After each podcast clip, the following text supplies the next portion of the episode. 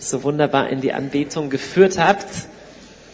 Der Hans-Peter hat es vorher schon gesagt. Ähm, ihr habt es ja gemerkt, wir sind jetzt schon bald am Ende unseres Seminartages.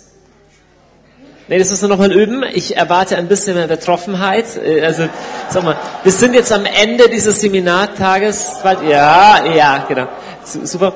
Ähm, und, und normalerweise hätten wir immer so, so einen Büchertisch dabei mit verschiedenen Sachen. Und wenn wir das nicht dabei haben, sage ich euch jetzt ein paar Möglichkeiten, wie ihr mehr erfahren könnt äh, oder wie ihr noch mehr hören oder lesen könnt von mir und vom Gebetshaus. Erstmal, es gibt eine Homepage, die heißt, wie der Name schon sagt, Gebetshaus org.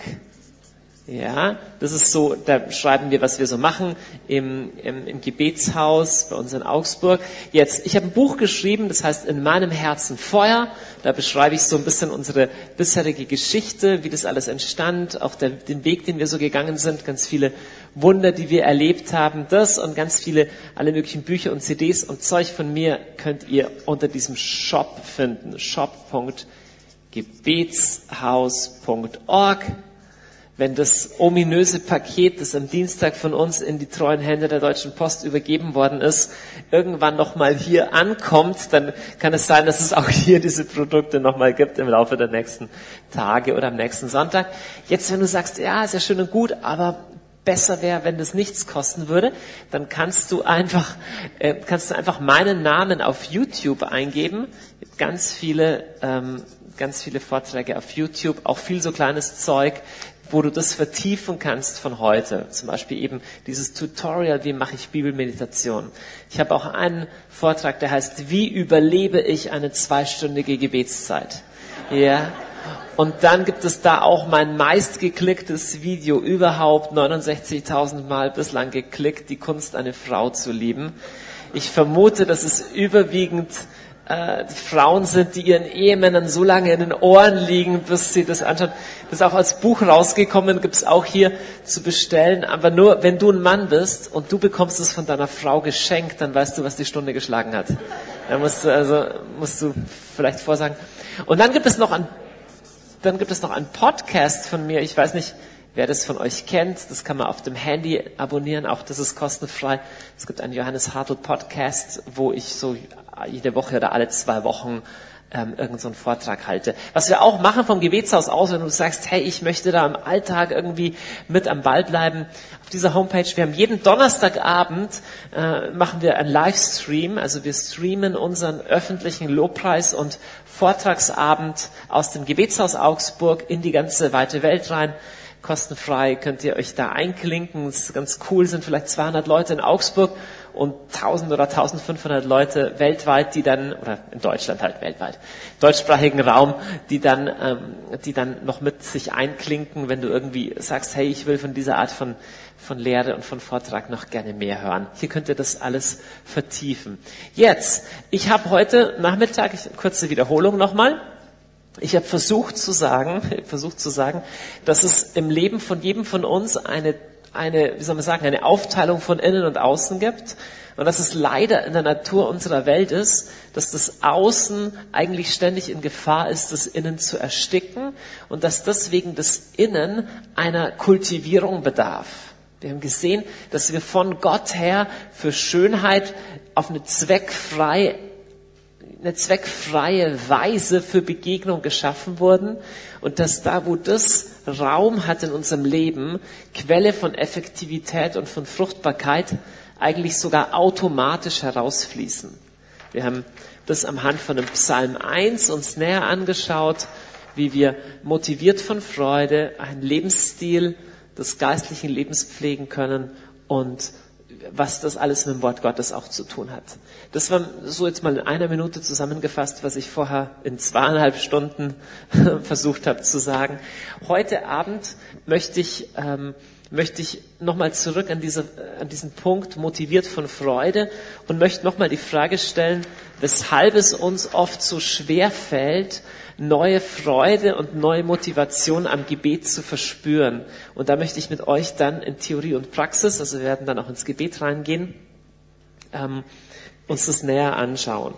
Der Paulus betet einmal, das ist eines der Gebete, die mich ganz, ganz stark bewegen, am Anfang vom Epheserbrief.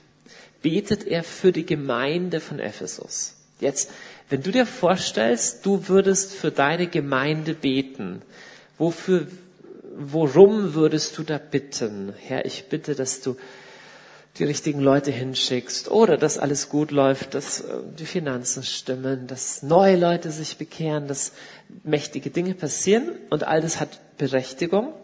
Der Paulus betet, der fängt da gleich an, Epheser 1 und dann Vers 17. Er betet, der Gott Jesu Christi, unseres Herrn, der Vater der Herrlichkeit, gebe euch den Geist der Weisheit und Offenbarung. Also das heißt, er möge bewirken, dass ihr innerlich was versteht. Und jetzt ist die Frage, was? Offenbarung, damit ihr ihn erkennt. Also wir sollen irgendwie Gott erkennen. Er erleuchtet die Augen eures Herzens, damit ihr versteht, zu welcher Hoffnung ihr durch ihn berufen seid, welchen Reichtum die Herrlichkeit seines Erbes den Heiligen schenkt und wie überragend groß sich seine Macht an uns, den Gläubigen, erweist. Das ist ein bisschen so ein Schachtelsatz. Ich mache das mal für einfache Gemüter wie uns breche ich das mal runter. Paulus sagt, das, wofür ich, worum ich in erster Linie bete, wenn ich für euch bete, ist nicht, dass es euch immer gut geht oder dass ihr immer genug ähm, irgendwie Finanzen habt oder so, sondern ich bete um zwei Dinge. Nämlich erstens, dass ihr mehr von Gott erkennt. Und zweitens, worum bittet er, dass wir mehr erkennen, wie groß sich die, die, seine Macht an uns erweist und welche Herrlichkeit des Erbes, zu welcher Hoffnung wir bestimmt sind, es hat eigentlich was mit uns zu tun, mit unserer Identität, mit unserer Bestimmung. Das heißt, Paulus betet drum, dass die Gläubigen in Ephesus mehr verstehen, wer Gott ist und mehr verstehen, wer wir selber sind.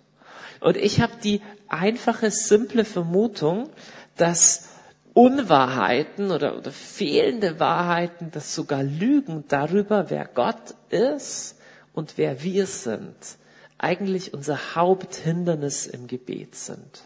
Ich glaube, unser Haupthindernis im Gebet ist nicht, dass wir alles faule Säcke sind und einfach, weil das stimmt ja gar nicht. In vielen Bereichen von unserem Leben sind wir ja gar nicht faul. Aber schau mal her, wenn du eingeladen bist auf eine Party, sagen wir, du bist eingeladen auf ein Fest, aber zwei Sachen sind dir nicht klar. Nämlich erstens, dir ist nicht ganz klar, ob der, der dich einlädt, eigentlich nett ist oder doof. Und zweitens, dir ist nicht klar, ob du passend gekleidet bist oder nicht. Also wenn du unsicher bist über die Person, die dich einlädt und unsicher bist über dich, ja, also ich würde auf die Party nicht gehen. Wenn du denkst, die Person, die mich einlädt, ist langweilig und ich passe da eh nicht hin, ich bin da gar nicht erwünscht und ich bin da unpassend und unpassend gekleidet, dann habe ich keine Freude an dieser Einladung. Und genauso ist es mit dem Gebet. Und deswegen möchte ich heute sprechen über vier Wahrheiten über Gott und mich. Und zwar solche Wahrheiten, von denen ich glaube, dass sie uns auch als, als reife Christen manchmal schnell wieder durch die Latten gehen. Und es sind vier Wahrheiten, die bewirken, dass Gebet von Freude motiviert bleibt. Und nicht entweder verkrampft wird oder, oder so, so druckvoll wird, dass, also so von Druck motiviert wird, dass wir es irgendwann fliehen. Genauso wie eine Party, zu der ich muss, obwohl ich eigentlich nicht will. So.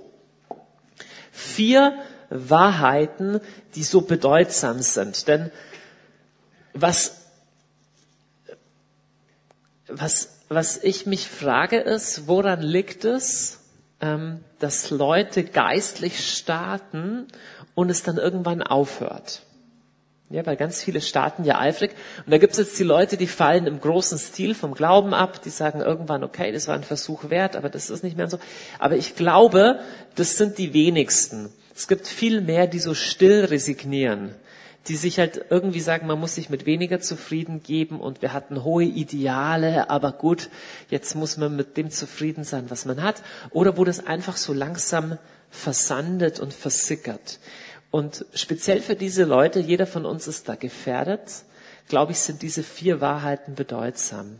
Ich möchte vier Eigenschaften heraus, äh, herauskristallisieren, heraussuchen über Gott und über mich, die bewirken, dass Gebet dauerhaft von Freude motiviert bleibt.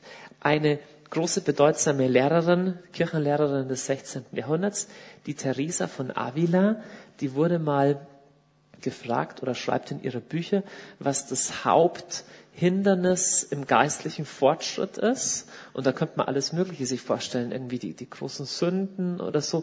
Und sie sagt, das Haupthindernis ist eigentlich die Resignation.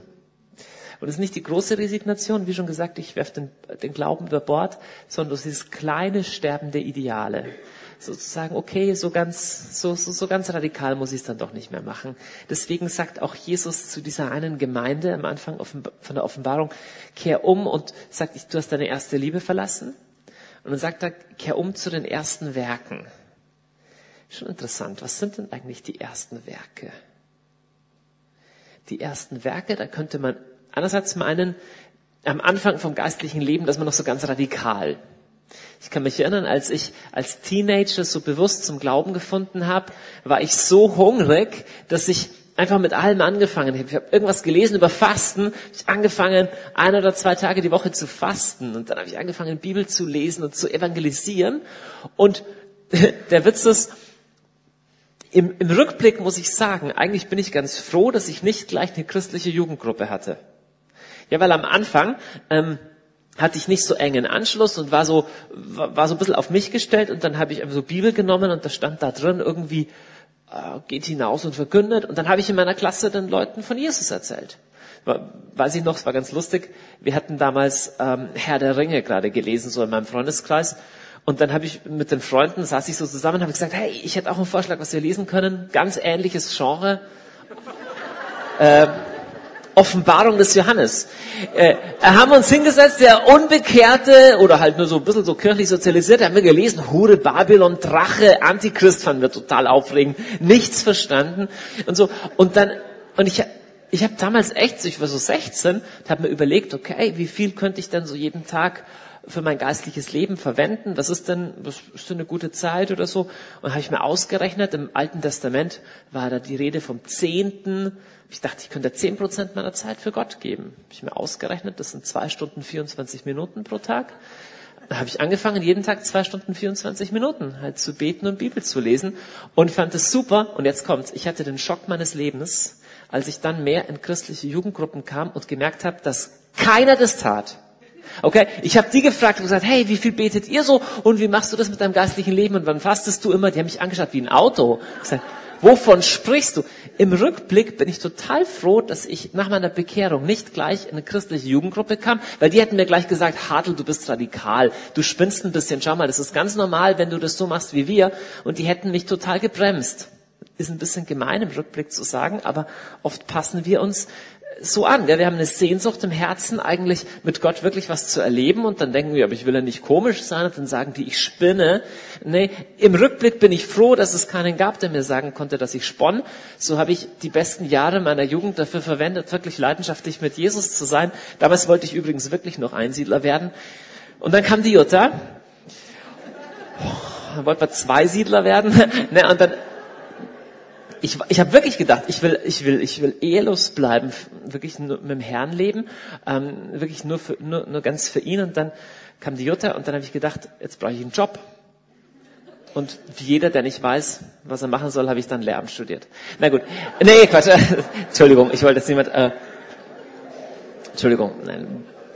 Also ich bin ja im erweiterten Sinne trotzdem Lehrer geworden, aber so, was dir Theresa von Avila sagt, ist, dass die Gefahr die ist, also Stichwort war erste Werke, ist einerseits das Radikale, aber Theresa von Avila sagt, die Gefahr ist die Resignation.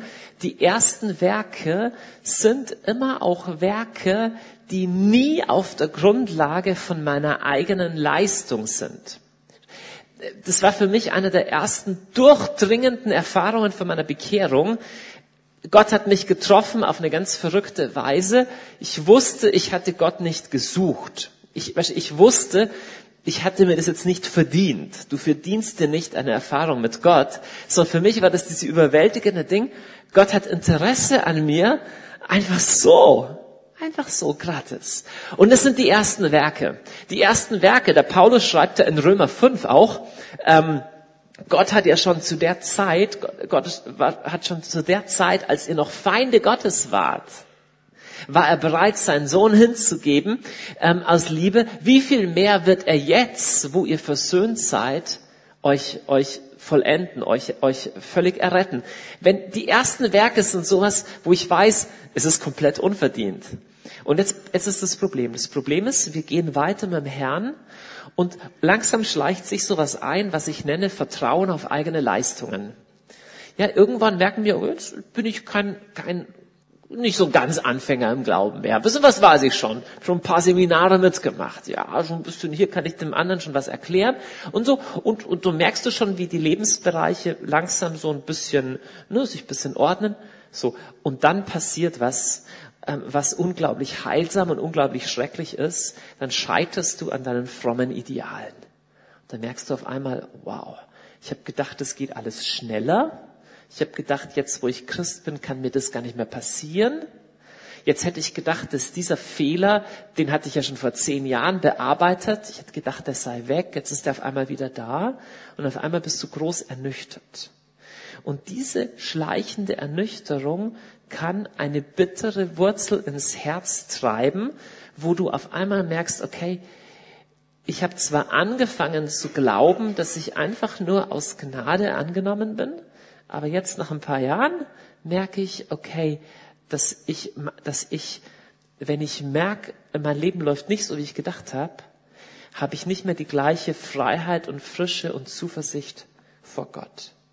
Eine schleichende Resignation. Was ähm, vier Punkte, die mir am Verhalten Jesu im Evangelium auffallen, zwei unterschiedliche Bibelstellen im Wesentlichen, die ich zitieren werde, die alle auf was Ähnliches rauslaufen. Es gibt eine Bibelstelle, die habe ich vorher schon mal kurz genannt, wo der Jesus seine Jünger aussendet, um zu heilen und zu verkündigen. Und ihr müsst euch vorstellen, das sind nicht Apostel, die jahrelang im Dienst sind, sondern es sind die 72. Das ist so ein bisschen, sind die Hilfskräfte. Die dürfen auch mal ran. Die haben echt nur ganz wenig erst verstanden und dann schickt Jesus sie gleich mal aus. Sie sollen das Evangelium verkünden. Und dann kommen sie zurück und sie sind total happy, dass echt viele Wunder passiert sind. Sie sagen, hey, sogar die bösen Geister, die gehorchen uns, wenn wir deinen Namen aussprechen. Und dann steht jetzt eine der, ich glaube, das ist die einzige Stelle im Neuen Testament, wo das steht. Hier steht, dass Jesus erfüllt von Freude im Heiligen Geist ausruft. Also ihr müsst euch Jesus vorstellen, der voller Freude ist. Es ist ein lachender Jesus, einer der, wow! Und nicht nur, dass er sich sagt, ich freue mich so, sondern er ist erfüllt von Freude im Heiligen Geist und dann ruft er aus. Er, er ruft laut, ich preise dich, Vater, Herr des Himmels und der Erde, dass du all das den Klugen und Weisen verborgen, den Unmündigen aber geoffenbart hast. Jetzt. Jesus freut sich total an dem Erfolg von diesen, und jetzt kommt's, komplett unreifen Menschen. Ja, denn schon ein paar Kapitel später streiten die wieder, wer unter ihnen der Größte ist. Und du denkst, die haben eigentlich überhaupt nichts verstanden. Das ist eigentlich unglaublich. Petrus und Johannes, ja, irgendwie, äh, die bringen die tollsten Sachen. Johannes, also mein Namenspatron, äh, Lieblingsding von Jesus, äh, Lieblingsjünger und so. Johannes und Jakobus, weißt du, da gehen sie mit Jesus, wollen sie durch so ein samaritanisches Dorf durch, dann sagen die, nee, ihr dürft hier nicht durch weil ihr seid Juden und wir sind die Samaritaner. Ihr müsst euch vorstellen, die hören Jesus Tag und Nacht mit seiner Liebe und mit seiner Milde und liebt die Feinde und alles. Und jetzt lassen die Samaritaner sie nicht durch. Dann kommen sie zu Jesus und sagen, Jesus, wir haben, wir haben eine gute Idee, wie wir jetzt hier reagieren, weil die Tatsache die ist, dass wir hier nicht durch dürfen.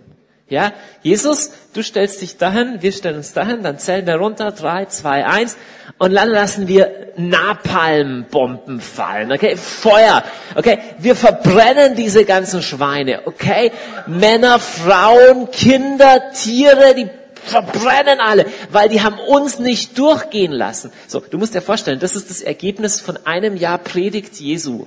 Also, wenn du als Pastor oder Kleingruppenleiter manchmal frustriert bist, wie wenig deine Leute verstehen, ich glaube, Jesus kann super nachempfinden. Ja, so.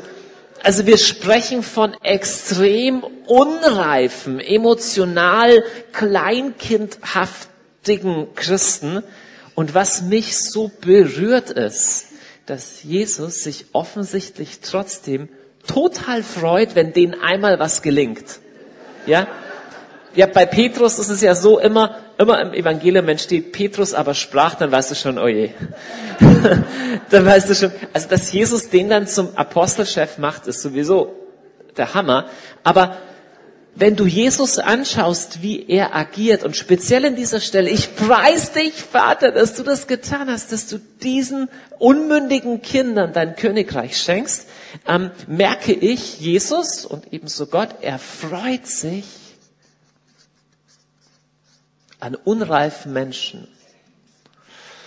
Ja, das heißt nicht, dass die Unreife nicht oft auch ganz schön viel Schaden anrichten würde, aber wir meinen nicht selten, ich sag's mal anders. Ich glaube, jeder hier im Raum würde zustimmen, Gott liebt mich. Aber oft ist es leichter zu sagen, Gott liebt mich, als zu sagen, Gott freut sich an mir. Weil Liebe kann auch sowas sein, was mich Überwindung kostet. So wie mein Kind, ich liebe dich, aber es gibt echt viel an deinem Charakter, was ich schwierig finde. Ich muss mich innerlich ein bisschen so überwinden. So. Dagegen Freude, du kannst dich nicht zur Freude überwinden. Ich freue mich überhaupt nicht, dich zu sehen, aber hm, ich freue mich. So, und bei Jesus kommt so spontan eine Freude auf. Schau mal, das ist, glaube ich, der Grund, warum Jesus überhaupt nur nicht, er hat mehrere Spitznamen, aber einer seiner üblen Spitznamen, Lukas 7,34 war der Fresser und Säufer, dieser Freund von Zöllnern und Sündern. Wenn Jesus mit, ähm, mit versteinerter Miene den Zöllnern gepredigt hätte, tut dies, tu jenes, hätte das nicht den Verdacht der Pharisäer erregt. Dass sie ihm den Spitznamen geben, dieser Freund der Sünder, offensichtlich, und das war das Anstößige, hat er sich da ganz wohl gefühlt. Irgendwie war für ihn eigentlich gar kein Problem. Das heißt nicht, dass er dem zugestimmt hat, was die taten. Aber offensichtlich gab es in Jesus eine Fähigkeit, sich an diesen Leuten auch zu freuen. Weißt du, wir lesen, dass Jesus kam in eine Stadt und die Zöllner und Sünder kamen. Die Prostituierten kamen. Jetzt, warum kamen die? Ich kann mir nicht vorstellen, dass sagt die eine Prostituierte zu, zu anderen, sagt, hey, hast du gehört, da ist dieser neue Prediger in die Stadt gekommen. Du, der hey, der sagt dir so klar, wie sündig du bist. Du, der macht, das ist der heiligste von allen. Ich meine, der zählt dir genau auf hier Ehebruch, Diebstahl, alles, welche Ehen du schon zerstört hast. Du, du wirst dich so beschissen fühlen nachher, das glaubst du überhaupt nicht. Du musst ihn kennenlernen. Die andere sagt, wow, ich komme mit morgen Abend. Also, also ähm, das ist schon interessant. Jesus war ja in der Verkündigung ganz klar, was Ehe, Ehebruch und die Sachen, Sachen betraf. Aber da war offensichtlich eine Fähigkeit an ihm, sich authentisch an Menschen zu freuen, die echt noch, man könnte gelinde sagen, in ihrem Prozess noch nicht so weit waren. Ja, äh, so wie an diesen, wie an diesen Jüngern. Wenn du, wo immer du im Evangelium über Jesus und die Jünger was liest, hast du den Eindruck, dass Jesus eigentlich gerne bei denen war.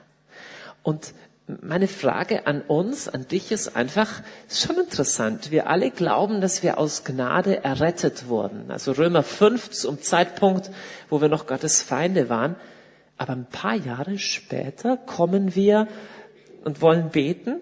Aber jetzt wissen wir, okay, die letzte Woche ist nicht so toll gelaufen keine Ahnung, ich, so ein bisschen an Gott vorbeigelebt, ich habe mal emotional, ich habe mal falsch reagiert, ich habe mal schlecht über jemand geredet oder ich habe mir was angeschaut, was ich nicht anschauen hätte sollen oder was auch immer. Und auf einmal haben wir den Eindruck, okay, jetzt, jetzt ist es doch vorbei. Jetzt ist er doch enttäuscht. So nach all den Jahren, jetzt liebt er mich schon noch, aber er liebt mich mit so einer bekümmerten Miene. Ja, mein Kind, ich liebe dich. Du hast mich sehr enttäuscht. Ja, weil ich habe das Universum zwar schon erschaffen, aber irgendwie habe ich doch auf dich gezählt. Ja, und jetzt, wo ich merke, dass sich das nicht so gelohnt hat, bekümmert mich schon sehr. Also wir alle sagen, dass Gott uns liebt, aber mit welchem Gesichtsausdruck? Weil wenn ich auf eine Party eingeladen werde und sage, ja Johannes, ist schon schön, dass du gekommen bist. Ich glaube, du hast es auch nötig, dass du endlich mal wieder einen Sekt trinken darfst. Wenn ich dich so anschaue, denke ich, Entschuldigung, auf so eine Party muss ich nicht unbedingt gehen. Also wenn du dich nicht freust, dass ich komme, dann, dann, dann, dann muss ich gar nicht unbedingt kommen. So, und der Punkt ist, er freut sich, wenn du kommst. Er freut sich, wenn du kommst. egal wie du bist. Mei, das ist ja sowas von simpel, das ist so Evangelium, erster, erster Abend vom Alpha-Kurs und trotzdem ist es ja von unserem Herz, das kann ein paar Jahrzehnte im Fluss liegen, dass das innen reinkommt, ist ganz schön schwer. Ist ganz schön schwer. Dass wir tatsächlich bedingungslos geliebt sind. Und dann sagen wir, ja, Jesus, aber heißt es dann, dass es gar nicht so schlimm war, was ich gemacht habe und dass dir das egal ist? Nee, nee, das heißt es nicht. In der Gegenwart von Jesus, das ist eigentlich erst der Ort der Veränderung. Jesus isst mit dem Zachäus ein Party und auf einmal sagt er, Jesus, ich habe eine gute Idee. Das ganze Geld, das ich Leuten abgezockt habe, das gebe ich zurück, oder? Jesus sagt, ja, ist eine gute Idee. Schon interessant, gell?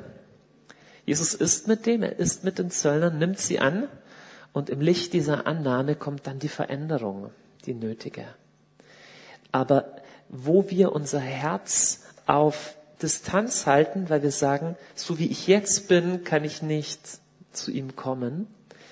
Schon interessant, dann sagen wir ja, so wie ich jetzt bin, wenn ich jetzt zum Lobpreis komme, wenn ich jetzt bete, wenn ich jetzt mich fromm in die Gemeinde reinstelle, das ist ja total heuchlerisch. Nee, weißt du, was du nur dadurch sagst? Du sagst, dass du deine Probleme besser alleine lösen kannst. Und dass du erst deine Probleme lösen musst, um dich dann Gott präsentieren zu können. Das klappt nie. Das klappt nie. Seine Gegenwart ist ja der einzige Ort von Transformation. Und wenn du kommst vor Gott, dann nie auf Grundlage von deiner Gerechtigkeit. Selbst wenn du in der letzten Woche alles richtig gemacht hättest und der totale Vorzeigekrist wärst, dann wärst du immer noch der, der vom Milliardär zum Essen eingeladen ist und sagt, hey, ein 50er lege ich drauf. Also ob es ein 50er ist, den du drauflegst oder 5 Euro oder 100 Euro, ist relativ egal. Das ist nie, nie auf, nie auf Augenhöhe. Es ist immer an dir zu sagen, du weißt, dass ich nichts ganz Erhebliches bringe, dass es nicht auf Grundlage meiner Leistung ist. Ähm, aber das heißt auch, dass auch wenn ich es ziemlich total verbocke, dass ich Zuversicht haben darf zu kommen. So, das ist ja das, wirklich das, was der, der jüngere Sohn bei dem Gleichnis vom verlorenen Sohn so gecheckt hat. Also der hat ja nicht viel richtig gemacht. Das Einzige, was er richtig gemacht hat, ist, als er im totalen Dreck war, also der hat ja nach, nach Schweinemist gestunken, hatte er die plötzlichen Einfall, dass es eine gute Idee wäre, jetzt zum Vater zu laufen.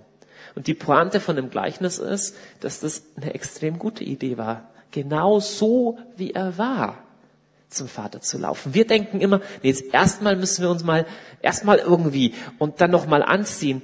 Nein, Jesus ist gekommen für Sünder und für Kranke. Er ist ein Arzt. Und wenn du schon 20 Jahre in der Gemeinde bist, bist du das trotzdem noch, nur dass du immer klarer siehst, wie groß das Problem ist. Im Ernst. Ich weiß nicht, wem das von euch so geht, aber je länger du mit dem Herrn gehst, das ist ja nicht so, dass du am Anfang dachtest, du seist ein großer Sünder und dann von Jahr zu Jahr denkst, ja, ganz so schlimm war es doch nicht. Sondern ein authentischer Weg mit dem Jesus ist ja eher, dass du merkst, oh wow, das ist ja tiefer, als ich denke. Ein authentischer Weg mit Jesus ist wie, stell dir eine Zwiebel vor, ja, eine Zwiebel und die Zwiebel hat, die hat lauter so Schalen. Und wenn dabei irgendwo ein Wurmfraß durch ist, dann ist Schicht für Schicht, begegnest du dem gleichen Loch wieder. Und je weiter die Zwiebel abgeschält wird, desto mehr wird das Problem gelöst, aber du begegnest dem gleichen Problem. Ja, wenn du grundsätzlich ein Problem irgendwie mit, mit, mit, mit Ablehnung und ich bin nichts wert und, und ich taug nichts oder mit, mit, äh, mit ja, setz ein, welches dein Problem ist, wie auch immer. Du begegnest ihm immer wieder. Das heißt nicht, dass du keinen Fortschritt im geistlichen Leben machst. Du begegnest den gleichen Problemen auf tieferer Ebene. Aber der Weg zu Jesus ist nicht, der Weg mit Jesus ist nicht der Weg des geistlichen Superstars, der immer mehr an Kraft zunimmt, von Transformationsstufe zu Transformationsstufe, immer noch so eine Zusatzwaffe dazu bekommt, wie im Computerspiel und hier noch ein Energiepack und so, sondern es ist also mir erscheint es eher ein immer, wirklich auch immer abhängiger von Jesus zu werden. Nicht, nicht, dann bin ich ja immer schwächer und immer armseliger. Nee, aber ich, ich, ich, ich, ich spüre immer tiefer, wie sehr ich total auf Jesus angewiesen bin. Ähm, das ist tatsächliches geistliches Wachstum. Und, äh, Und es kostet meinen Stolz was, das anzuerkennen, dass ich nicht aufgrund meiner Großartigkeit angenommen bin, sondern dass ich nach 20, 30 Jahren kannst du viel gepredigt haben, Bücher geschrieben hast, haben und, weiß ich nicht, Gemeinden entwickelt oder gegründet oder sonst was gemacht haben. Das wird sich nicht grundsätzlich ändern, dass du einfach nur geliebt bist, weil du du bist. Und weil er dich wollte und weil Jesus für dich gestorben ist. Ähm, Jesus freut sich und hat eine Fähigkeit, sich an unreifen Menschen zu freuen. Jetzt gibt es eine Person, an der, an der man das meines Erachtens besser ablesen kann als an jeder anderen. Und die Person habe ich euch gerade schon mal vorgestellt, finde ich unglaublich faszinierend und ist der Petrus. Der Petrus. Der Petrus ist einerseits wirklich der, den Jesus ähm, den Felsenmann nennt. Petros heißt ja Fels und Chef der Apostel. Und gleichzeitig, wie ich schon gesagt habe, wenn der Petrus den Mund aufmacht, gibt es meistens was zum Lachen oder es, also oder zumindest man denkt sich, hey Petrus, du, du bist echt, ähm, du bist langsam zum Verstehen. Und es gibt eine Situation, die ist die ist wirklich massiv. Die steht im Johannesevangelium Kapitel 21. Ich werde die jetzt nur ein bisschen so paraphrasieren ähm, das heißt, du kannst die zu Hause nochmal genauer nachlesen, aber da stehen die wesentlichen Wahrheiten drin über diese vier Punkte. Das ist die, ähm, die Episode, wo Jesus nach der Auferstehung Petrus erscheint, Petrus und Johannes erscheint am See Genezareth. Kurz, was war vorausgegangen? Vorausgegangen war, dass Jesus ähm, angedeutet hat, dass er sterben würde. Und Petrus springt dazwischen und sagt, ich werde dich nicht verlassen. Wenn alle anderen dich verlassen, ich werde dich nicht verlassen. Und dann sagt Jesus zu ihm, Petrus, noch ehe der Hahn dreimal kräht, wirst du mich dreimal verraten. Jetzt Petrus hat ja alles verlassen. Der hat seinen Beruf verlassen, um Apostel zu sein. Er ist der erste der Apostel. Er ist Petrus, der Fels. Der hat schon so Pläne, dass er zur rechten oder zur linken Jesus sitzt in seinem Reich, also schon ambitioniert. Und dann innerhalb weniger Stunden knickt er total ein und zwar einfach nur, weil eine Situation von sozialem Druck kommt. Hey, du kennst, du bist auch einer von denen, sagt die Magd und Petrus verleugnet Jesus. Und dann kräht der Hahn. Dann lesen wir, dass Jesus sich umwandte und ihn ansah. Ich weiß nicht, was in Petrus vorgegangen ist. Das heißt nur, er ging hinaus und weinte bitterlich. Jetzt ist Jesus kurz darauf gestorben, ist so auf die schrecklichste Weise zum Tod verurteilt worden. Jetzt stell dir vor, du wärst Petrus. Das wäre das letzte Mal, wo Jesus dir in die Augen geschaut hätte.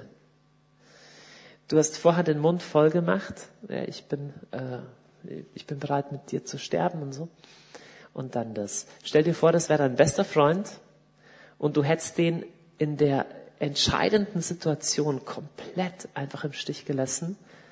Du wolltest es nicht, du wolltest es so sehr, aber es hat nicht geklappt. Einfach. Ähm, ist nicht nur so, dass er traurig war wegen Jesus, sondern du musst dir vorstellen, was in ihm zerbrochen ist. In ihm ist alles zerbrochen. Also der hatte alles aufgegeben für Jesus, hatte wirklich geglaubt, dass er Petrus ist. Es ist kein Wunder, dass wir in Johannes 21 lesen, dass er zu Johannes sagt, komm, wir gehen wieder fischen. Warum? Weil er gesagt hat, es ist vorbei mit Apostel sein. Hier, du wirst Menschen fischen, vergiss es, das hatten wir, ich habe versagt. Ähm, Jesus ist dann wieder auferstanden. Ja? Jetzt, wie geht's Petrus, wo er hört, Jesus ist wieder auferstanden. Frage, wie sehr freut er sich aufs Wiedersehen? Es ist wie, stell dir vor, du hast deinen besten Freund, ihr seid in einem Auto, irgendwelche Terroristen halten euch an, sagen, kennst du ihn? Sagst, nö, nö, nie gesehen. Okay, dann lassen wir dich laufen. Ja, und er kommt mit, kommt in Gefangenschaft, wird gefoltert oder sonst was. Und dann weißt, hörst du, er kommt wieder frei. Wie sehr freust du dich aufs Wiedersehen? Und was erwartest du, was, was beim Wiedersehen passiert? Also ich hätte mir irgendwas zurechtgelegt, wie das dazu kommen konnte. So, wenn ich Jesus wäre oder wenn ich der verratene Freund wäre, also ich hätte schon ein paar Fragen. Ich würde sagen, aha, Hallo Petrus, ah, du kennst mich ja noch, interessant. Auf einmal kennst du mich. Also, oder ich hätte gefragt, okay, sieht so Freundschaft aus für dich? Wo war dein Hirn? Hast du nicht mitgedacht? Hab ich's dir nicht gesagt? Wie stellst du dir das vor? Petrus hier, äh, Herr, keine Ahnung, weide, weide meine Schafe oder Menschenfischer oder sonst was. Stellst du dir das so vor? Glaubst du, das ist Leiterschaft im Reich Gottes und so weiter? Habe ich dir nicht gesagt? So, Petrus, glaube ich, freut sich nicht auf die Begegnung. Und trotzdem, es ist so heiß. Petrus, Johannes 21, ist beim Fischen. Und auf einmal steht da ein Mann am Ufer und es ist morgens und hat ein Feuer gemacht und hat Frühstück gemacht. Hat das zum Essen gemacht. Interessant. Und Petrus springt ins Wasser und schwimmt hin. Und wie schon gesagt, ich hätte jede Menge Sachen, die ich gefragt hätte. Es ist so interessant, dass Jesus was ganz anderes fragt. Er fragt gar nicht, wo warst du, Erklärung, wie kam es dazu, wie soll es weitergehen?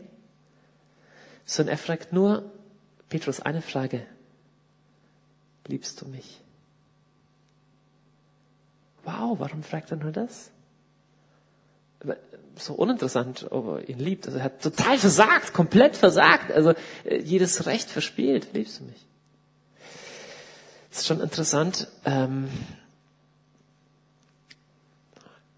Petrus antwortet dreimal und beim dritten Mal sagt er dazu, Jesus, du weißt alles. Du weißt doch alles.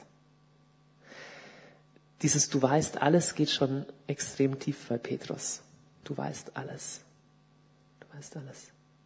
Der erstaunliche, erstaunlich, dass er schon sagen kann, du weißt auch, dass ich dich liebe. Aber du weißt alles, da ist schon extrem viel drin. Und ich glaube, Petrus weiß in dem Moment, Jesus hat ihm ja im Vorhinein gesagt, du wirst mich verraten. Es gibt eine Qualität an Jesus, ich glaube, die ist wichtig, dass wir uns sie vor Augen halten und an Gott. Und das ist, er ist nicht schockiert. Oder man könnte auch anders sagen, er ist nicht überrascht, wenn du versagst, weil das wusste er vorher schon. Eine andere große Denkerin und Beterin des Karmels, die Theresa, Therese von Lisieux, die gesagt, wenn sie irgendwas total verbockt, dann steht sie schnell auf und sagt, Jesus, du bist nicht überrascht, ich bin auch nicht überrascht, also mach mal weiter.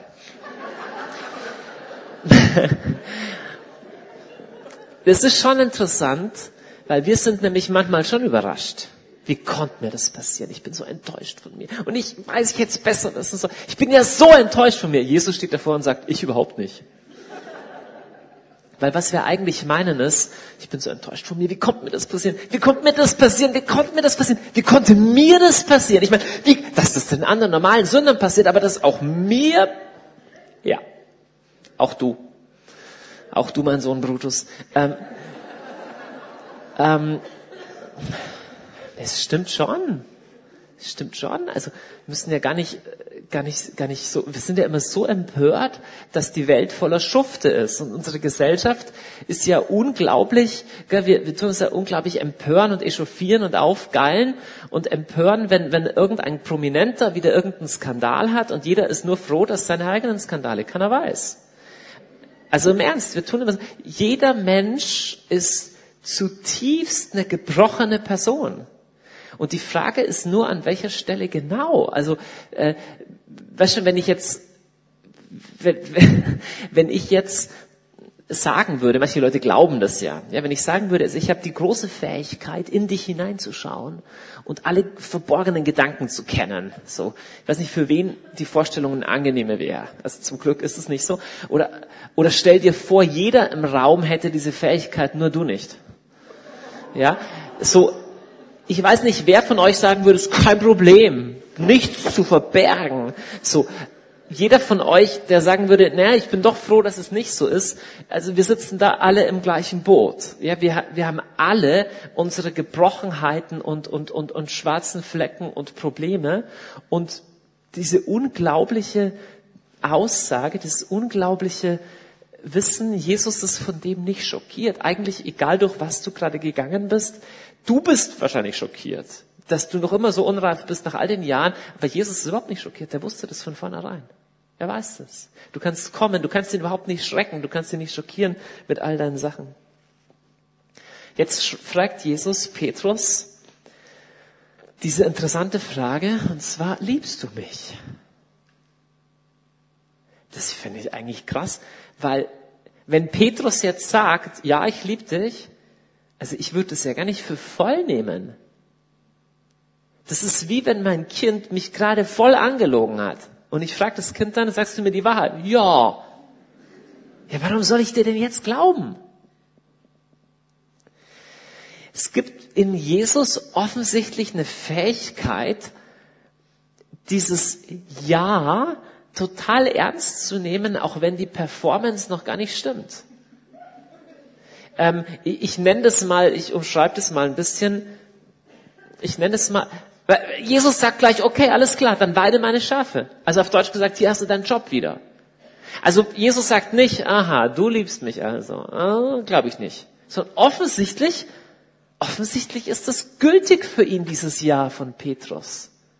Ich nenne das mal, schwache Liebe ist echte Liebe.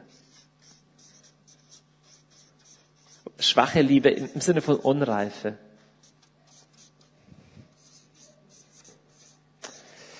Warum ist der Punkt so wichtig, ihr Lieben? Ähm ich habe vorher gerade gesagt, die meisten von uns glauben, dass Gott uns liebt. Jetzt kommt's es ist aber eigentlich genauso wichtig, dass du glaubst, dass du Gott liebst. Warum ist denn das wichtig? Wenn ich glaube, okay, Gott liebt mich, aber ich bin ein elender Versager, ich bin unfähig, Gott zurückzulieben, aus mir wird nie was, wird mein Herz trotzdem zugehen.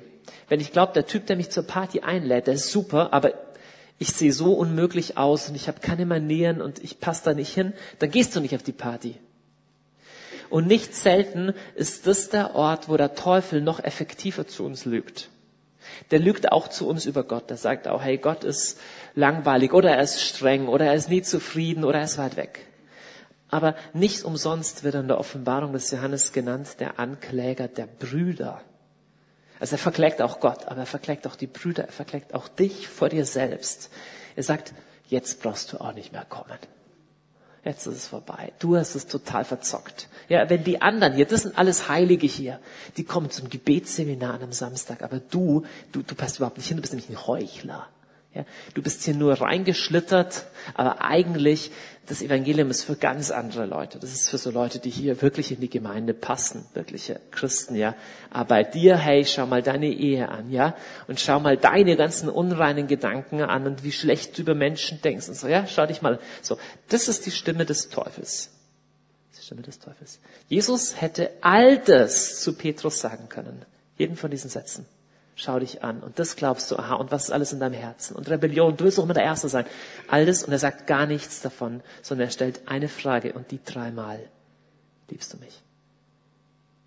Warum? Stellt er sie dreimal.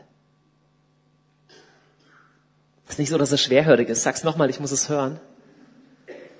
Ist auch nicht so, dass er sagt, du hast mich dreimal verleugnet, jetzt musst du auch dreimal sagen, dass du mich liebst, dass es wieder passt.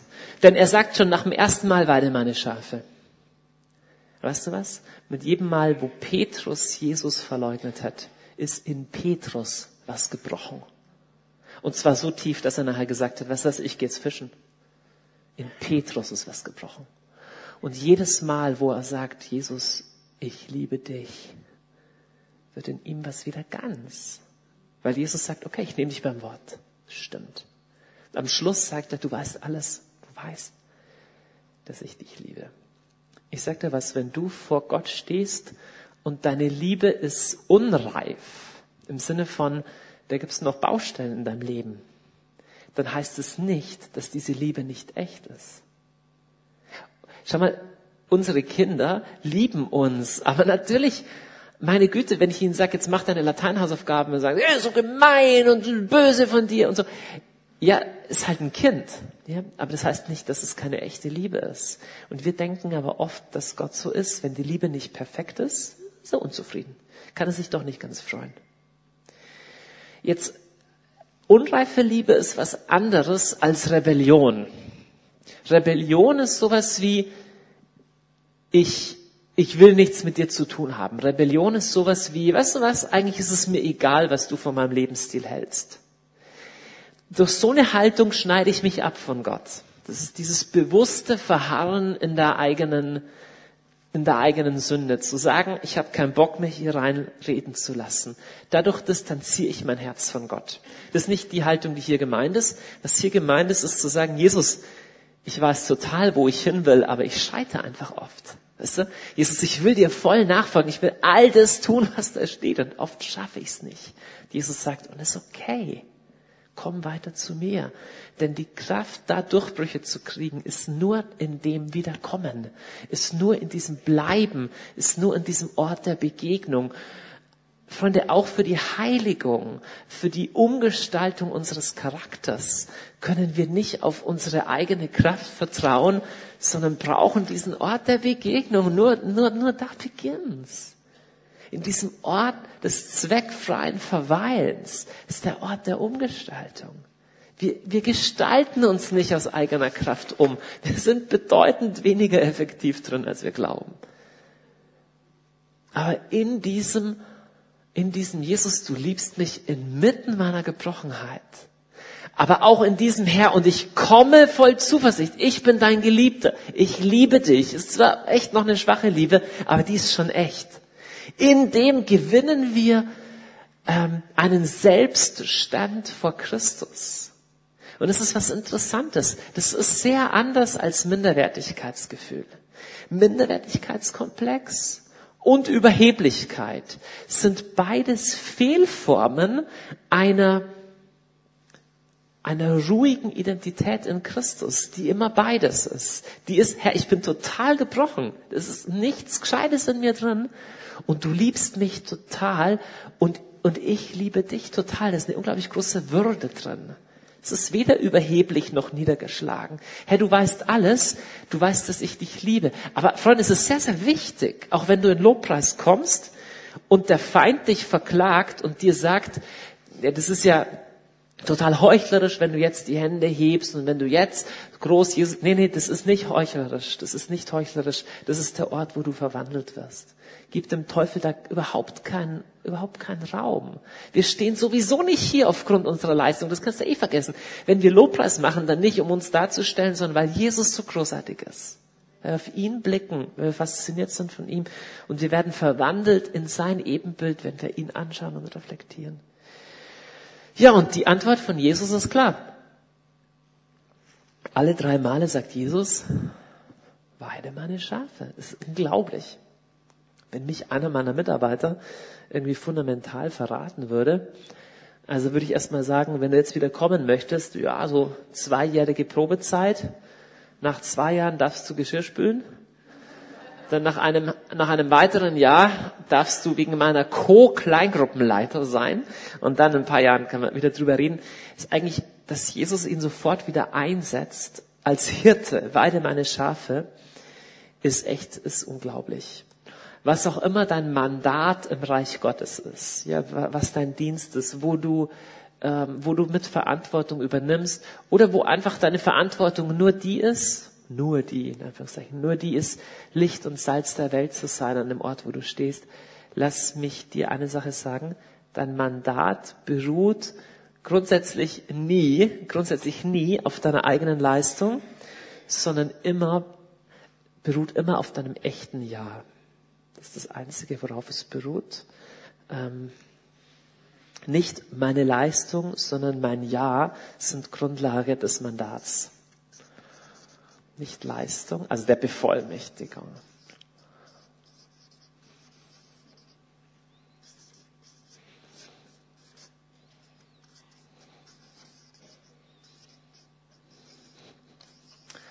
Grundlage des Mandats.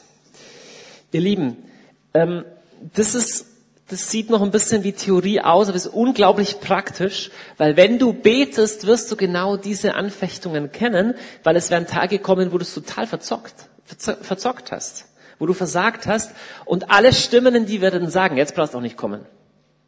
Jetzt ist Gott sauer auf dich. Und das sind diese Wahrheiten so entscheidend zu sagen, Herr, hier bin ich, weil da, warum du mich liebst, ist sicherlich nicht, weil ich so ein toller Mensch bin, sondern du wirst du wirst vielleicht als Elternteil mal versagen, ja, oder im Job versagen, unter Freunden versagen, als Christ versagen. Und dann wird der Feind versuchen, dich durch dieses schleichende Gift der Resignation fernzuhalten oder einfach nur, dass du klein beigibst. Na gut, das machst du mal so ein bisschen weiter. Aber du bist nicht gemacht, klein beizugeben. Du bist gemacht dafür, diesen Jesus zu kennen. Und du bist gemacht für ein Feuer, das nicht nur nicht erlischt, sondern das zunimmt. Von einer Faszination, für eine Faszination, die über die Jahre hinweg zunimmt. Und über die Jahre hinweg wird der Kampf aber immer wieder über diese völlig vier, völlig einfachen vier Grundwahrheiten des Evangeliums laufen. Das sind Grundwahrheiten des Evangeliums. Und weißt du was? Das Evangelium ist relativ simpel und das ist eine Klasse, aus der wir nie rauskommen. Die Grundwahrheit des Evangeliums, geliebt umsonst, erschaffen umsonst, beschenkt von einem Gott, der überfließende Schönheit ist, um ihn zu kennen, umsonst. Er löst aus Gnade, um ihn jetzt lieben zu können. Schwach und gebrochen, aber mit einem echten Herzen, mit einem brennenden Herzen. Freunde, das ist das ganze Evangelium, das ist das ganze Leben. Und es wird Jahr für Jahr, wo du mit Jesus gehst, tiefer und echter und ganzer. Und dein Leben wird ganzer und normaler und tiefer und echter, weil menschliches Leben so gemacht ist. Menschliches Leben ist von Gott so gemacht, dass es in dieser Umgebung perfekt funktioniert. Und wo das so ist, werden Ströme von Fruchtbarkeit und von Leben rausgehen, auch zu anderen. Du wirst Frucht bringen zu rechter Zeit. Und dann bist du ziemlich unbesiegbar. Dann bist du wie ein Baum, der im Wasser gepflanzt ist. Weil was kann dir passieren? Wenn dir Probleme im Außen lauern, hast du einen Ort der Versorgung und Rückzug im Innen. Und wenn deine Leistung schlecht ist, wenn du versagst und wenn du mit deinen Erfolgen gegen die Wand läufst, dann kann es zu einer wunderbaren Chance werden, zurückzukommen zu dieser ersten Motivation. Okay, Herr, ich bin hier einfach nur erschaffen um meiner selbst willen, unverzweckt und es nie auf Grundlage meiner Leistung. Ich lade euch ein, dass wir jetzt beten. Ähm, vielleicht stehen wir auf dazu. Wir machen das ganz un unspektakulär, ganz einfach.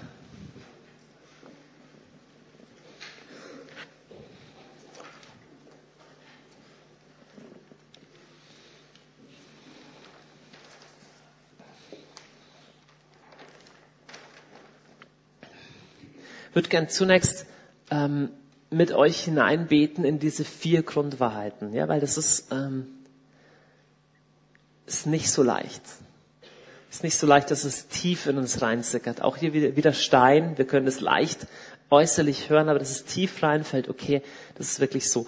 Und zu diesen, ähm, speziell zu diesen ersten zwei Punkten würde ich gerne eine kleine Gebetsübung mit euch machen. Ist eine, die ihr super toll auch in eurem Alltag machen könnt, wenn ihr betet. Und zu der sind zwei Sachen gut. Das erste ist, dass wir die Augen zumachen und das zweite ist, ihr könnt mal versuchen, ähm, euch noch ein bisschen mehr im Raum zu verteilen. Das geht an vielen Orten nicht, aber an manchen geht's. Oben auf der Galerie geht's oder auch hier vorne. Also wenn ihr wollt, wenn du dich eh bequem fühlst, wo du stehst, passt das. Aber ansonsten gerne auch Bühne. Das ist für mich voll okay oder hier ganz rechts, ganz links, hinten, dass du dir so ein bisschen, so ein bisschen so einen Freiraum schaffst, so du ein bisschen bequem stehen kannst. Oben könnt ihr auch, auch überall aus, ausbreiten, wo noch Platz ist. Und könnt euch auch mal ein bisschen bequem hinstellen. Und das zweite ist, dass ich euch einlade, dann die Augen zu schließen. Ich sage euch kurz, was ich vorhab. Oder ihr könnt noch kurz die Augen offen lassen, ich erkläre kurz, was wir machen. Wir Menschen haben ein unglaublich gutes Gespür dafür, für die, ähm, für die Blicke, die uns treffen. Ja, wenn jemand dich so anschaut, ja, oder schaut dir so intensiv auf die Zähne und fragst, habe ich was zwischen den Zähnen? Oder auf die Hose, habe ich einen Fleck und so. Wir sind sensibel für die Blicke, die uns treffen. So. Und jetzt, der Witz ist, es gibt internalisierte Blicke, also es ist praktisch, es ist weißt du, ich habe vielleicht diesen Blick auf mir, obwohl gerade gar niemand da ist. Ja, manche Leute spüren zum Beispiel immer noch äh, so, was ihre Mutter oder ihre Oma, die sind vielleicht schon gestorben, was die sagen würden, wenn du so beim Essen da sitzt. Ja, du spürst förmlich diesen Blick noch, obwohl die Oma schon seit 68 Jahren verstorben ist. Und äh, oder so. Und und wir haben auch so innere Blicke, wie zum Beispiel manche haben Leute so einen inneren Blick wie so einen inneren Kommentator oder inneren Aufpasser. Du machst was und dann hörst du innerlich schon eine Stimme. Das hätte aber ein bisschen besser gehen sollen. Und so. Und, und jetzt gibt es was unglaublich Tolles. Viele von diesen Stimmen sind nämlich totaler Quatsch, aber eine ist sehr real und ein Blick ist sehr real und ist der Blick Gottes. Jesus spricht auch ganz deutlich von dem. Er sagt, dein Vater, der im Verborgenen sieht, wird es dir vergelten. Das Problem ist, dass uns dieser Blick oft nicht so bewusst ist. Und mit dieser nächsten Übung wollen wir uns den bewusst machen. Und jetzt lade ich dich mal ein, die Augen zu schließen und dir vielleicht mal kurz reinzuspüren, welche Blicke du spürst. Vielleicht sogar hier im Raum. Man kommt rein und denkt sich schon, oh, ich bin, ich bin zu dick, zu dünn, zu männlich, zu weiblich, schlecht gekleidet, gut gekleidet. Wie sehen die mich an? Passe ich da rein? Vielleicht bist du auch mit jemandem da, wo du denkst, oh, wie bewertet der mich? Wie wirke ich da? Oder du merkst, in dir ist so ein innerer Druck. Es ist immer ständig die Frage, wie komme ich an bei meiner Schwiegermutter oder bei den Nachbarn oder bei meinen Verwandten? Da so innere Blicke. So, und ich lade dich mal ein, innerlich so eine Entscheidung zu treffen, aus diesen Blicken raus und unter den Blick von Gott ähm, zu treten. Der Blick von Gott, den stelle ich mir immer entweder so vor wie so ein Spotlight auf der Bühne, wo alles außenrum dunkel ist und dann kommt dieses helle, kreisförmige Licht, dieser Lichtkegel von oben. So. Und unter diesem Spot, da sind die anderen Blicke unwichtig. Ist nur dieser Blick, nur dieser Blick, der zählt. Wenn du dir nicht sicher bist, wie dieser Blick ist, ist genau der Blick von diesem Gott, von diesem Jesus, von dem wir im Evangelium gehört haben.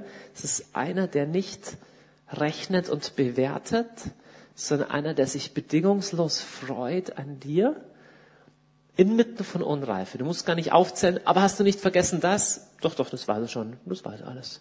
Er weiß alles. Und er weiß aber auch, dass du ihn liebst. Und er ist überhaupt nicht schockiert, und er kann sich an dir freuen. Das ist ein lächelnder Blick. Ich stelle mir das auch manchmal so vor, ich liebe den Strand und die Sonne. Ich stelle mir das manchmal so vor, wie am Meer zu liegen, unter der Sonne mich bräunen zu lassen. Ich lade dich jetzt ein, mach einfach mal zwei oder drei Minuten Stille. Du musst gar nicht sprechen dabei, aber dass du in deinem Herzen den Akt vollziehst, dass dein Herz den Akt macht, ich empfange diesen Blick. Ich lass mich lieben, ich lass mich anschauen. Muss gar nicht gefühlsmäßig sein, wenn du das nicht spürst, nicht so schlimm. Es ist wichtiger, dass dein Herz innerlich da so den Schalter umlegt.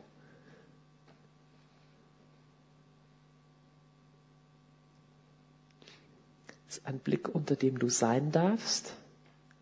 Adam und Eva hatten kein Problem, sogar nackt zu sein unter diesem Blick. Das ist ein Blick, der, vor dem du nichts verstecken kannst, aber vor dem du vor allem nichts verstecken musst.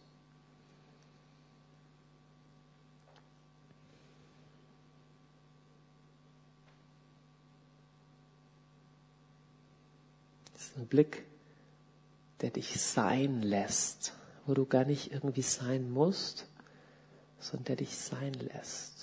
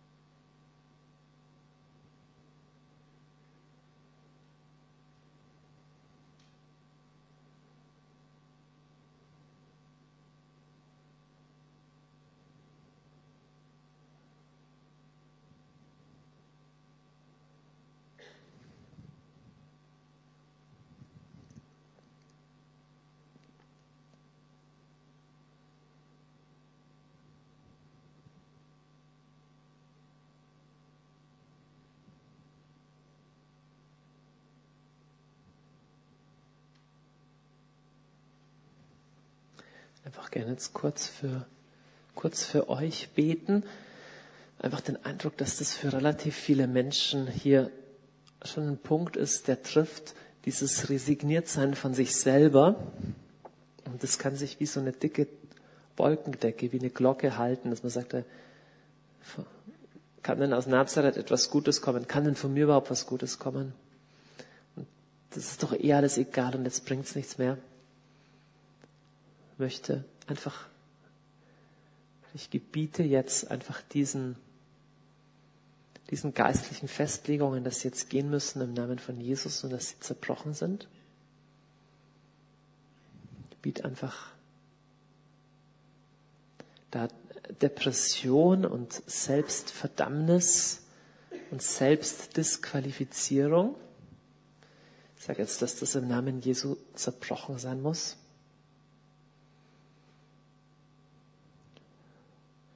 Ja, ich spreche das tatsächlich wie spürbar körperlich Jochs, so wie so Jochstangen, dass die jetzt von euren Schultern kommen. Das ist auch ähm, kann auch so ein religiöses Joch sein, zu glauben, nur wenn ich geistlich so und so bin, bin ich angenommen. Wir sagen, dass das weichen muss im Namen Jesu und dass da Freiheit kommt. Ich zerbreche das über euch im Namen Jesu. Aber im Blut Jesu Freiheit ist. Freiheit. Wir sagen, dass diese Lügen alle weggewischt sein sollen. Und stattdessen laden wir dich ein, Heiliger Geist, du Geist der Hoffnung und der Frische. Und ich prophezei über euch einen neuen Start heute Abend. Dass alles neu ist. Dass neues Leben jetzt kommt und neue Hoffnung.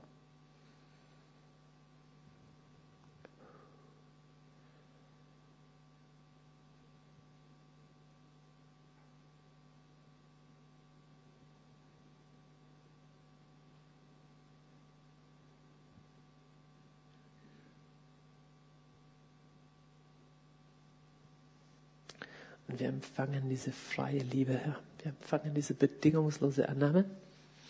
Empfangen diese Liebe.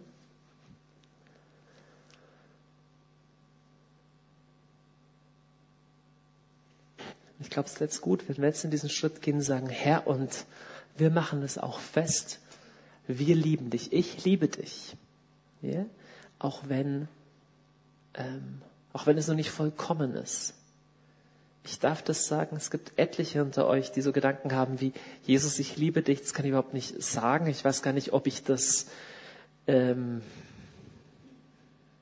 ob ich das umsetzen kann in meinem Leben, ob ich das erfüllen kann. Ja, das kannst du natürlich alles nicht vollkommen erfüllen, ist ja klar. Ähm, aber wenn du lieben willst, liebst du schon. Wenn du lieben willst, liebst du schon. Das ist noch keine unglaublich vollendete und reife Liebe, aber es ist schon echte Liebe. Darfst du schon sagen, ich liebe dich. Sag das mal ruhig, wenn du das möchtest, Lars. Jesus, ich liebe dich. Jesus, ich liebe dich. Ich liebe dich, Jesus. Ich liebe dich, Jesus. Ich liebe dich, Jesus. Das konnte der Apostel Johannes am Ende seines Lebens schreiben schreibt in seinem Evangelium nicht Johannes, sondern schreibt der Jünger, den Jesus liebte. Herr, das wollen wir auch sein. Ist gar nicht so wichtig, was wir sonst noch sind, Architekten oder Leiter oder Ehemänner oder Kinder, sondern wir sind der Jünger, den du liebst. Gleichzeitig sind wir deine Freunde, die dich lieben. Wir sind Liebhaber Gottes.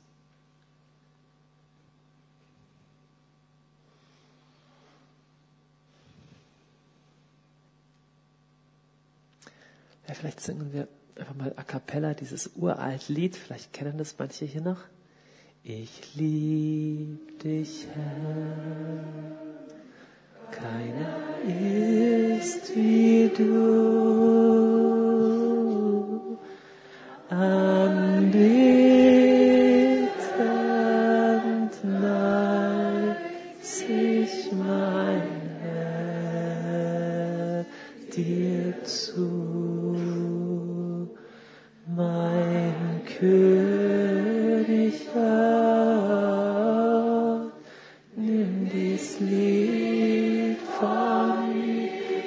mich ein Wohlklang sein.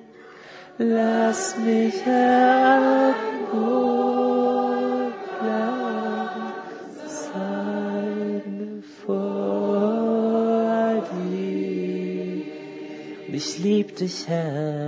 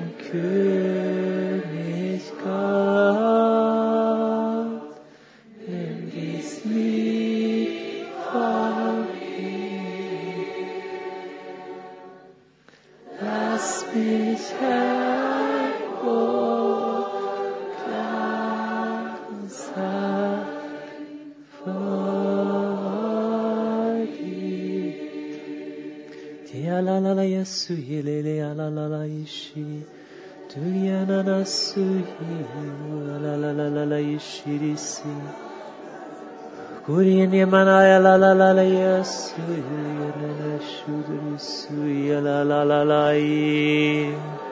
Kiye ya mana la la ishi. Kuriere a la la la la yese a la la la u ya la la shiri a manasu u ya la la la ishi kumana suri a na na na na se kuri a la la la wa se a Tumuni a la la la la ise u lele a la la u ni ni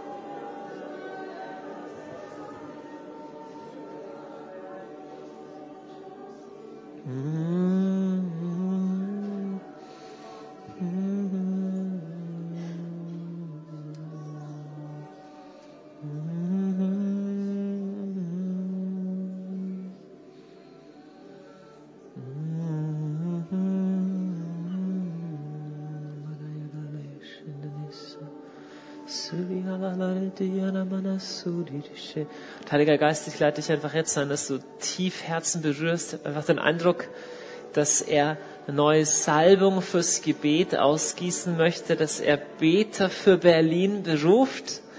Und ich glaube, dass der Heilige Geist zu etlichen von euch spricht.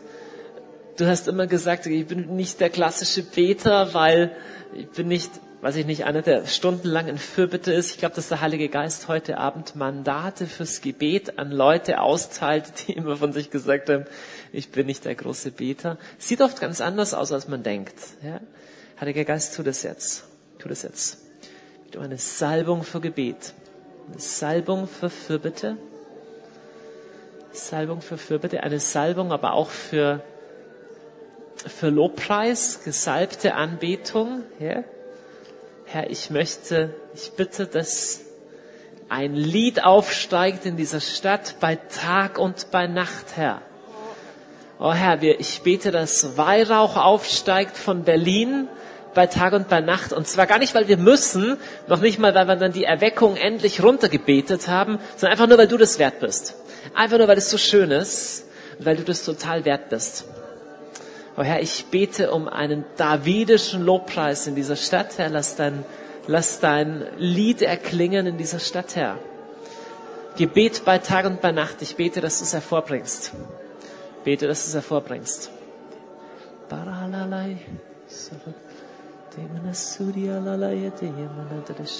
Herr, ich bete für, für die ganzen Gemeinden hier, dass es betende Gemeinden sind. Ich bete für für das Gebetshaus hier in Berlin rund um die Uhr, dass du es füllst mit Anbetung und Lobpreis. Herr, ich bete für die Gemeinde hier in der Stadt. Mach sie zum Haus des Gebetes für alle Völker.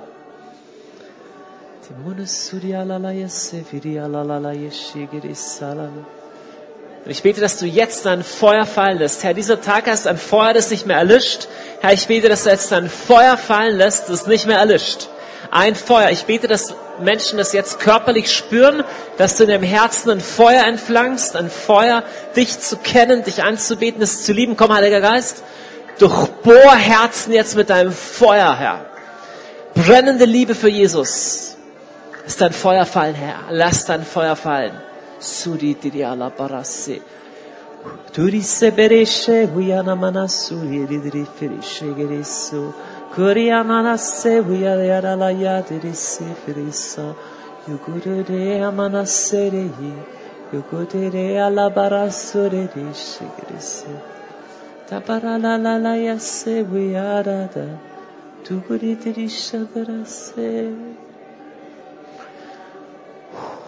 Shamanayalayase Vialayasi Viamanasi Mm-hmm.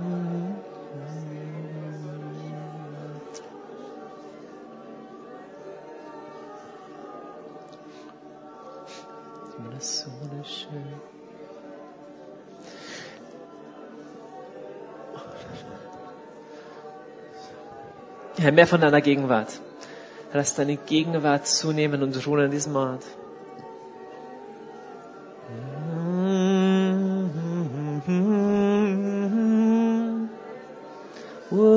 la la la yasse,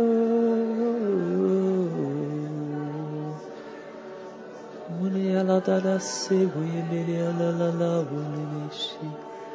Herr, mehr von deiner Gegenwart. Lass deine Gegenwart zunehmen und ruhen an diesem Ort. Bet auch aus über euch Psalm 16, vor seiner vor seinem Angesicht herrscht Freude in Fülle, zu seiner Rechten Wonne für alle Zeit. Herr, überall dort, wo so ein Frust, wo so ein Frust mit reingekommen ist oder so ein, ja, so ein, so ein religiöse Mühsal, wo alles so anstrengend war, wo wir Jahr für Jahr uns abgerackert haben und nichts gesehen haben, Herr, da empfangen wir einfach neue Freude. Herr, vor deinem Angesicht herrscht Freude. Den Frust bringen wir selber mit, aber von dir kommt er nicht, sondern von dir fließt ein Strom von Freude. Und im Namen Jesus sage ich, dass dieses Frustzeug jetzt weggespült wird vom Heiligen Geist, dass der weggepustet wird. Wie es im Psalm 51 heißt, mach mich wieder froh mit deinem Heil, restore unto me the joy of my salvation. Heiliger Geist, ich bete jetzt um frische Freude, mit frischer Freude, Freude vor deinem Angesicht, Freude vor deinem Angesicht, erneuerte Freude, erneuerte Leichtigkeit auch, wo Sachen so kompliziert und verkopft geworden sind. Komm mit einer kindlichen Leichtigkeit rein, Herr. Kindliche Leichtigkeit. Das Evangelium ist sehr einfach. Das können Kinder ohne weiteres verstehen. Es ist nicht sehr kompliziert. Wir sind kompliziert. Das Evangelium ist einfach und wir empfangen deine Freude, Heiliger Geist. Tabarasurinene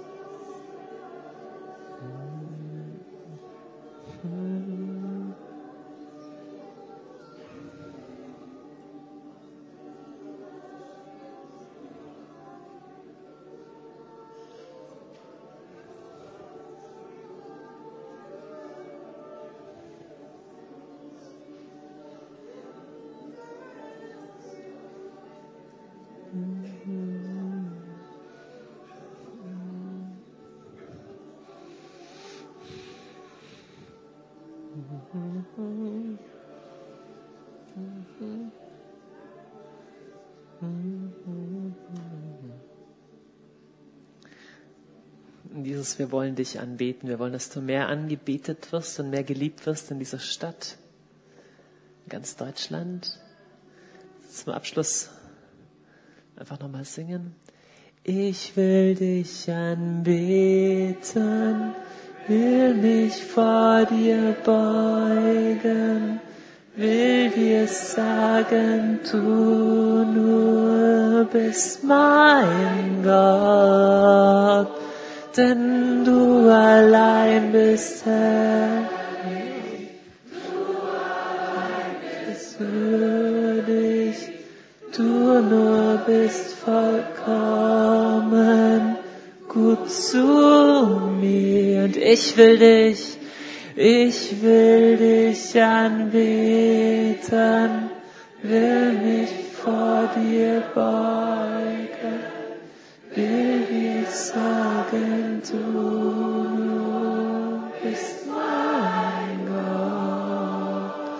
Gott,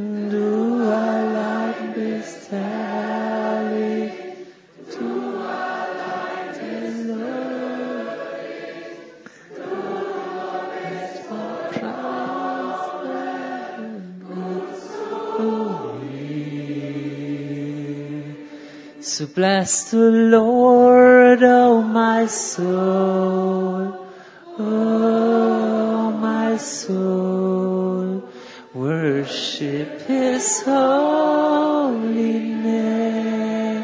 Sing like never, sing like never before. Oh my soul, I worship your Kommt und preiset den Herrn. Kommt und preiset den Herrn. Meine Seele singt, betet den König an. Sing wie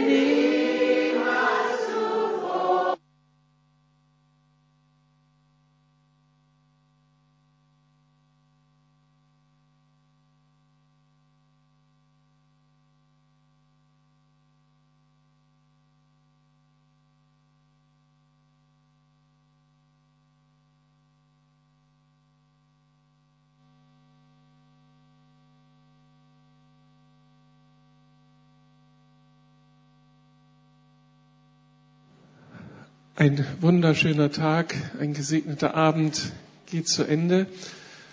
Wir sind dem Herrn begegnet. Wir haben nicht nur tiefe Wahrheiten hören dürfen, sondern haben vor Gott einige Prozesse durchmachen dürfen. Wir spüren seine Freundlichkeit, seine Güte. Ist da was angekommen bei euch von dieser Freude und der Leichtigkeit?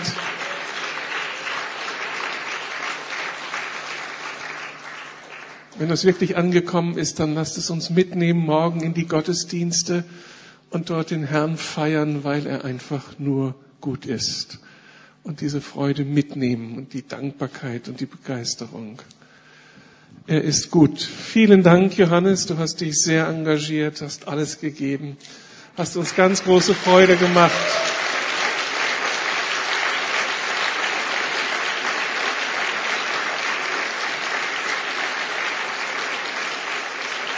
Und wir fühlen uns als Berliner jetzt echt privilegiert, dass du deine Frau mitgebracht hast. Das hat das alles nochmal abgerundet, noch glaubwürdiger gemacht. Vielen Dank.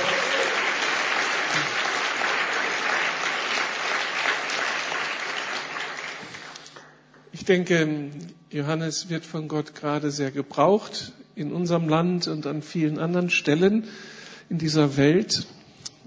Er hat einen wichtigen Reisedienst auch, wird immer gerufen. Und wenn ihr irgendwo diese Stimme des Heiligen Geistes hört, bete mal für Johannes, dann tut das unbedingt.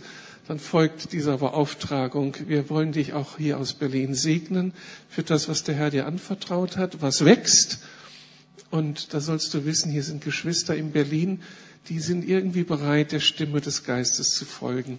Und wir wollen euch dann segnen, auch als Familie, dass ihr unter dem Schutz Gottes weitergehen dürft. Wir wollen euch segnen als Gebetshaus, das nun so Vorbild wird für so viele. Wir haben ein Gebetshaus in Berlin, dürfen also in dieser Spur laufen.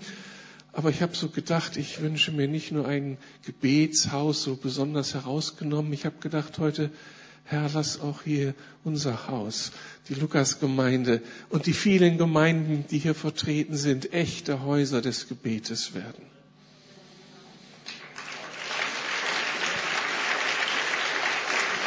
Also das, was ihr, was der Herr bei euch angezündet hat, das soll hier weiter brennen und sich noch weiter verbreiten. Vielen, vielen Dank. Ich freue mich auf morgen. Da haben wir das Privileg, hier noch einmal Fortsetzung zu hören. Gott segne euch, die ihr nicht aus der Lukas-Gemeinde seid, in euren Gemeinden.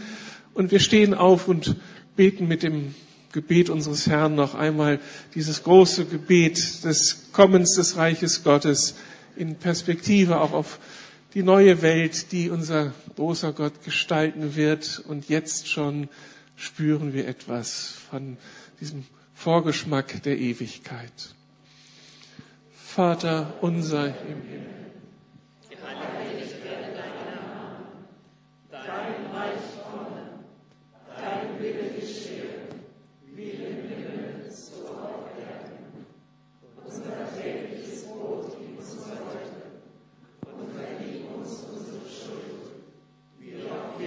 vergeben unseren Schulden. Und führe uns nicht in Versuchung, sondern erlöse uns von dem Bösen. Denn dein ist das Reich und die Kraft und die Herrlichkeit in Ewigkeit. Amen. Und der Friede Gottes, der höher ist als alle menschliche Vernunft, der bewahre eure Herzen und Sinne in Christus Jesus, unserem Herrn. Amen. Einen schönen Abend noch. Gott mit euch.